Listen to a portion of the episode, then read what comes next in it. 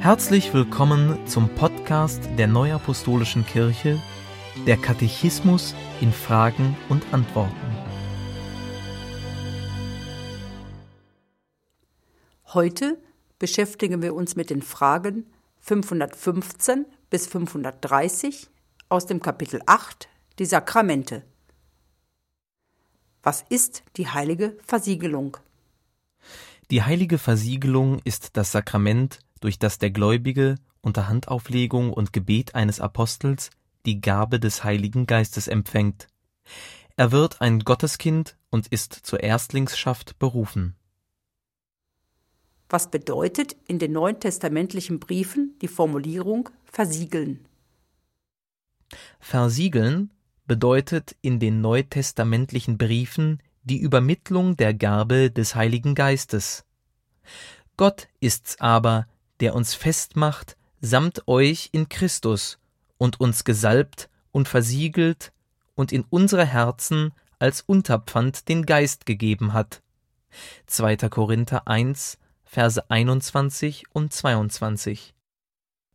In ihm, Christus, seid auch ihr, die ihr das Wort der Wahrheit gehört habt, nämlich das Evangelium von eurer Seligkeit.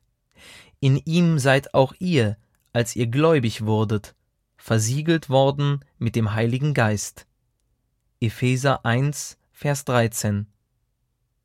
Betrübt nicht den Heiligen Geist Gottes, mit dem ihr versiegelt seid für den Tag der Erlösung. Epheser 4, Vers 30. Wirkte der Heilige Geist schon in der Zeit des Alten Testaments? Ja, der Heilige Geist als Person der Dreieinigkeit Gottes wirkt wie der Vater und der Sohn von Ewigkeit her. Im alten Bund erfüllte er einzelne Menschen, die von Gott für bestimmte Aufgaben ersehen waren. Da nahm Samuel sein Ölhorn und salbte ihn, David, mitten unter seinen Brüdern, und der Geist des Herrn geriet über David von dem Tag an und weiterhin. 1. Samuel 16, Vers 13. Verwirf mich nicht von deinem Angesicht und nimm deinen Heiligen Geist nicht von mir. Psalm 51, Vers 13. Gibt es Hinweise im Alten Testament für die Ausgießung des Heiligen Geistes im neuen Bund? Ja, das Alte Testament gibt mehrere Hinweise darauf, dass Gottes Geist über viele Menschen ausgegossen wird. Ein wichtiger Hinweis findet sich in Joel 3, 1 und 2.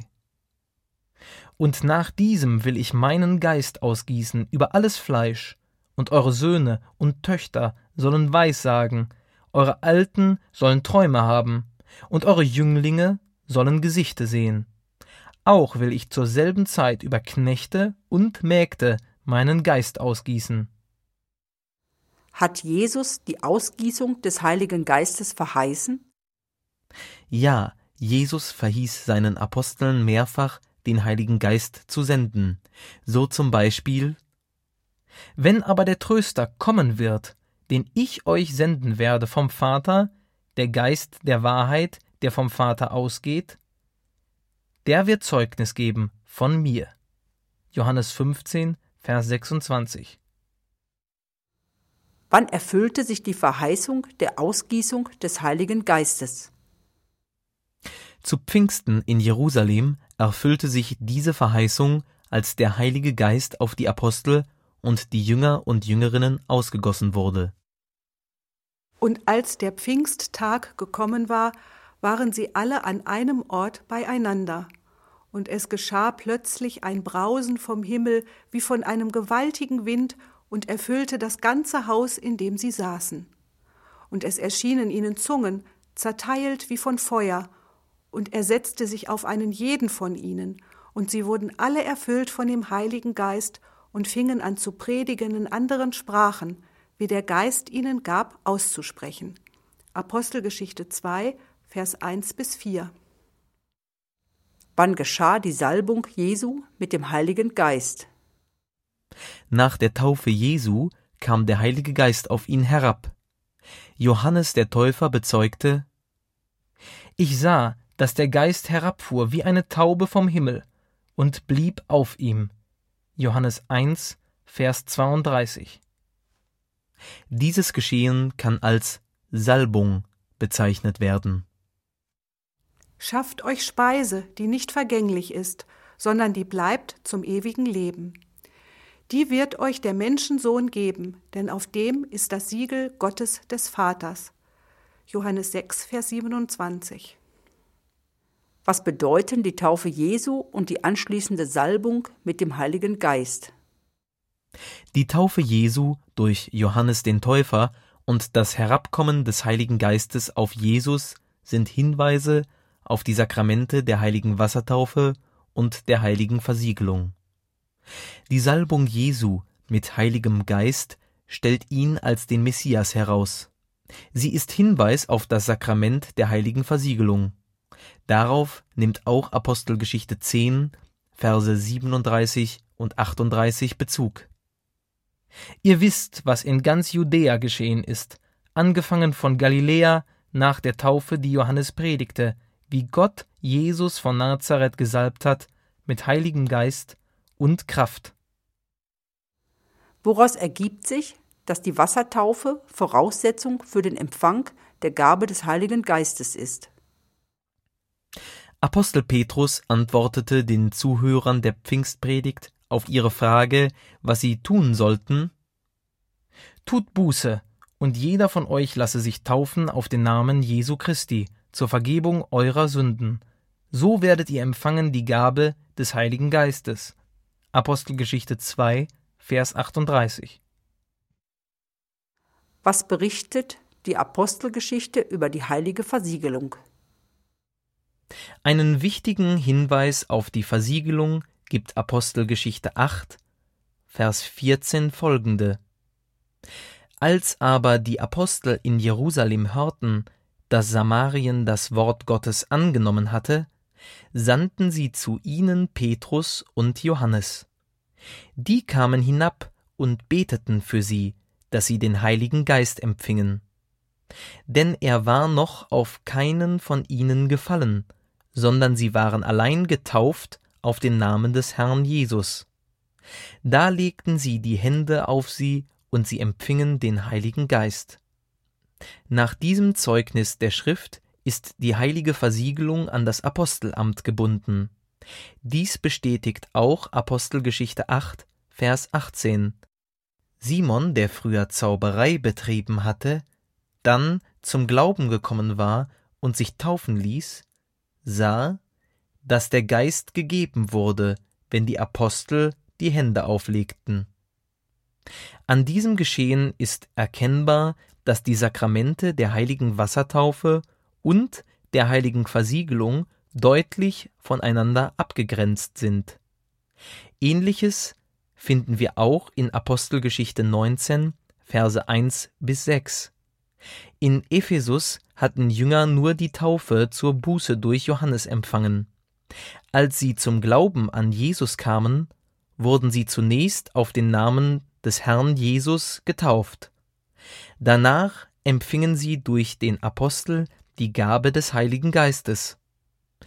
Und als Paulus die Hände auf sie legte, kam der Heilige Geist auf sie.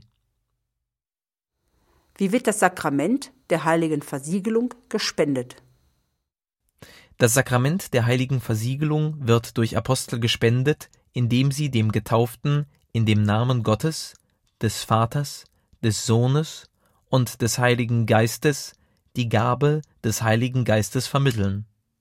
Dabei legen sie die Hände auf das Haupt des Getauften und beten. Welche sind die Voraussetzungen für den Empfang der heiligen Versiegelung? Die heilige Versiegelung setzt beim Empfangenden den Glauben an den dreieinigen Gott und die von Jesus Christus gesandten Apostel voraus.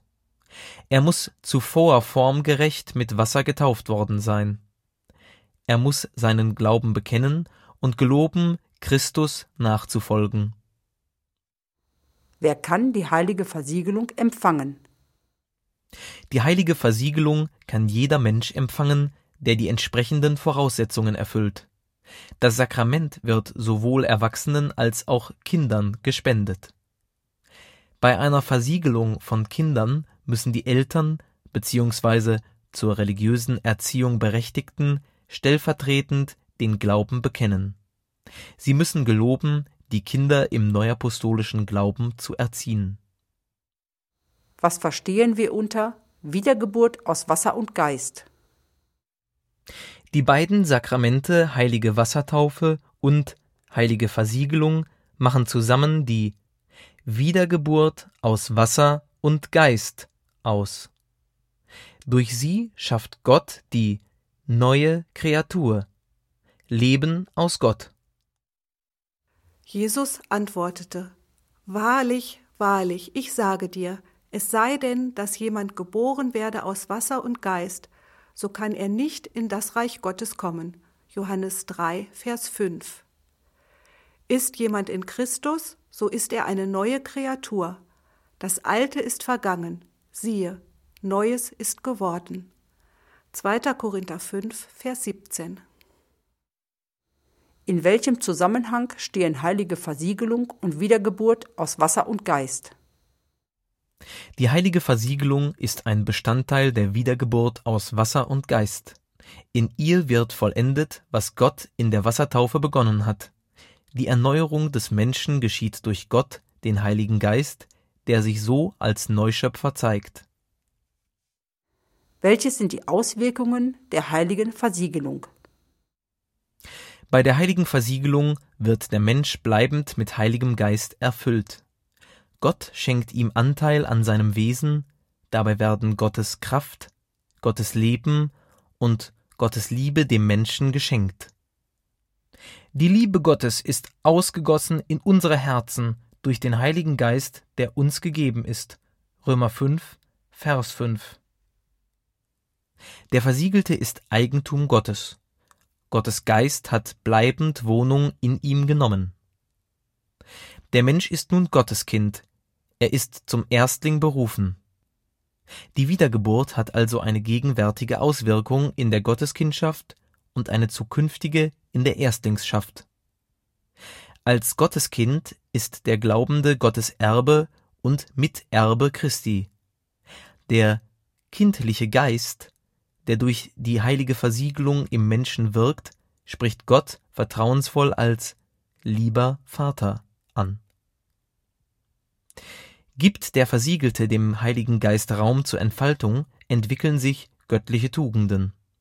Sie werden bildhaft als Frucht des Heiligen Geistes bezeichnet. Ihr habt einen kindlichen Geist empfangen, durch den wir rufen, aber lieber Vater. Der Geist selbst gibt Zeugnis unserem Geist, dass wir Gottes Kinder sind. Sind wir aber Kinder, so sind wir auch Erben, nämlich Gottes Erben und Miterben Christi. Römer 8, Vers 15 bis 17. Danke fürs Zuhören und bis zum nächsten Mal. Dies ist ein Podcast-Angebot der Neuapostolischen Kirche. Weitere Informationen finden Sie im Internet unter www.nak.org.